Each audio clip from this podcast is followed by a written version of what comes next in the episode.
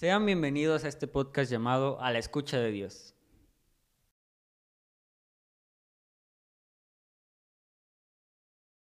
En el capítulo de hoy seguiremos con la lectura del libro titulado El ritmo de la vida por Matthew Kelly. El día de hoy me acompaña mi hermano Héctor. ¿Cómo estás, Héctor? De maravilla, con todo el ánimo del mundo. Muy bien, Héctor. Entonces, comencemos. Muy bien, en el capítulo anterior nos quedamos en el tema de la voz interior.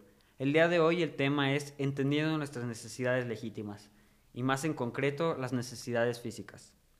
Comencemos por la lectura. Nuestro cuerpo físico es el vehículo a través del cual experimentamos la vida. Más allá de nuestras necesidades primarias, también tenemos unas cuantas necesidades físicas secundarias. Nuestras necesidades primarias son aquellas que necesitamos simplemente para sobrevivir. Nuestras necesidades secundarias son aquellas que nos sirven para prosperar. Si hemos de prosperar físicamente, debemos enfocar estas necesidades físicas secundarias en nuestra vida diaria. Nada entona mejor el cuerpo que el ejercicio frecuente y una dieta balanceada. Cuando nos ejercitamos y alimentamos nuestro cuerpo con el tipo adecuado de alimentos, tenemos más energía y somos más fuertes, más sanos y más felices.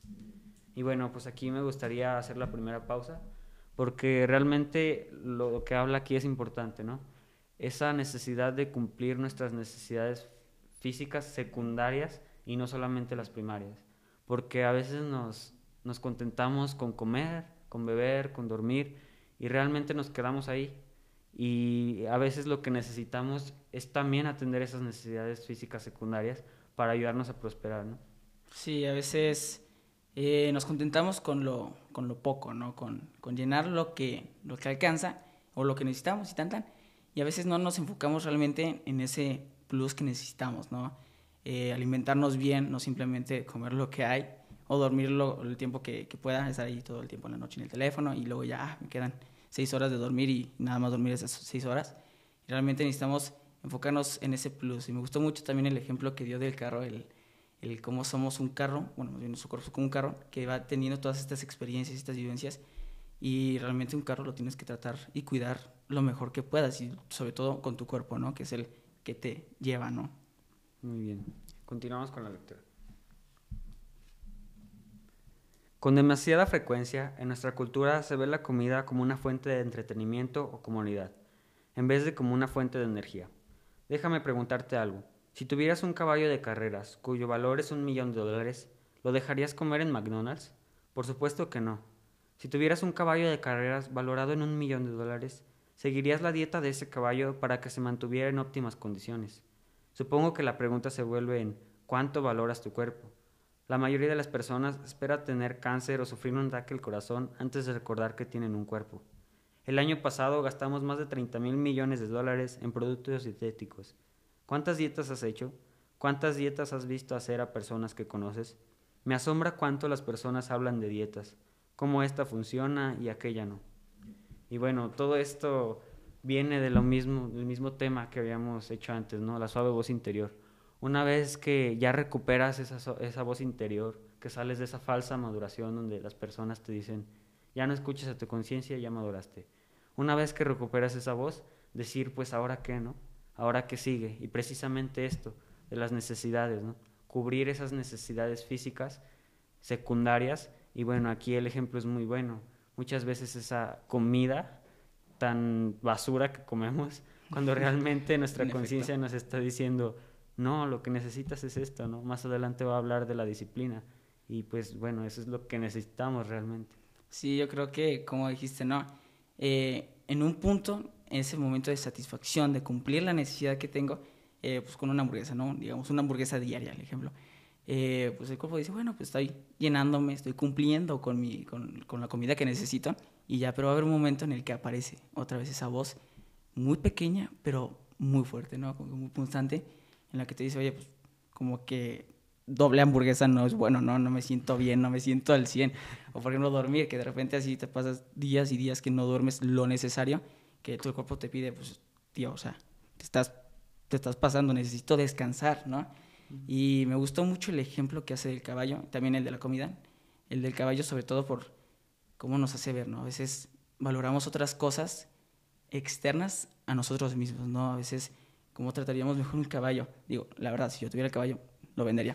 Pero, eh, hablando del, del, ejemplo, está muy bueno, ¿no? O sea, a veces pensamos más en otras cosas que nosotros mismos y, y nuestro cuerpo es sumamente importante, ¿no? Y también lo de la hamburguesa, a veces, eh, bueno, de la comida chatarra, eh, te la venden como si fuera lo mejor, no, pues cómprate esto, y no, luego la mega hamburguesota y la mega pizza y, y le ponen de todo, la de Batman de ahorita que está saliendo. Y, y, realmente es, como dice, ¿no? A veces lo vemos como un entretenimiento, una forma de, ah, pues, como por, por gusto en vez de por necesidad y porque necesito que mi cuerpo esté al 100, ¿no? Y, bueno, creo que un poquito adelante va a decir algo de una cura rápida, ¿no? Al, al comer así, ¿no? Sí, bueno, y yo insisto, ¿no? tu conciencia siempre va a buscar tu bien. O sea, no es como que tu conciencia te va a decir, haz esto porque me va a hacer daño, no. O sea, tu conciencia siempre va a buscar lo mejor para ti y de ahí, ¿por qué no pasarlo a lo espiritual, no? Dios nos dio nuestro cuerpo, que sabemos que es templo del Espíritu Santo. ¿Por qué no cuidarlo, no? En nuestro caso, por ejemplo, que estamos en el seminario, decir, si estamos llamados a una vocación, ¿por qué no cuidar el cuerpo que vamos a entregar más adelante a las personas, no? Entonces algo muy profundo, pero realmente que podemos reflexionar, ¿no? Sí, porque también, como dijiste, no es esa entrega. Y no solamente es una entrega de pues, las cosas que tengo, sino también todo tu ser. Realmente eh, darle a Dios el premio mayor que tienes, ¿no? Que también es tu cuerpo. Como dijiste, es, es templo del Espíritu Santo, ¿no? O sea, yo me imagino a veces que, que el Espíritu Santo entra en ti y, y, tu casa tiene que estar lo mejor limpia y pulcra que, tiene, que, que pueda estar, ¿no? y, ver cómo realmente, si realmente cuidas tu cuerpo, cómo se lo puedes entregar a Dios y eso creo que te hace bastante feliz. Bueno, y luego que, a veces te encuentra con 15 enfermedades por la hamburguesa que te comes. ¿no? bien, ¿no? Pero bueno, sigamos con sigamos. la La persona promedio sabe lo que es bueno para sí y lo que no.